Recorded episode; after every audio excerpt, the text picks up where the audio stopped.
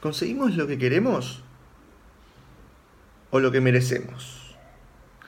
En realidad, hoy te cuento en día por medio que lo que conseguimos es con lo que nos conformamos. Vos puedes conseguir todo lo que quieras, el tema es que te muevas para conseguirlo. Si vos te conformás con lo que tenés, no vas a ir más allá, no vas a ir a buscar otra cosa. Si no conseguís lo que te mereces, no conseguís lo que querés, conseguís lo que vos aceptás.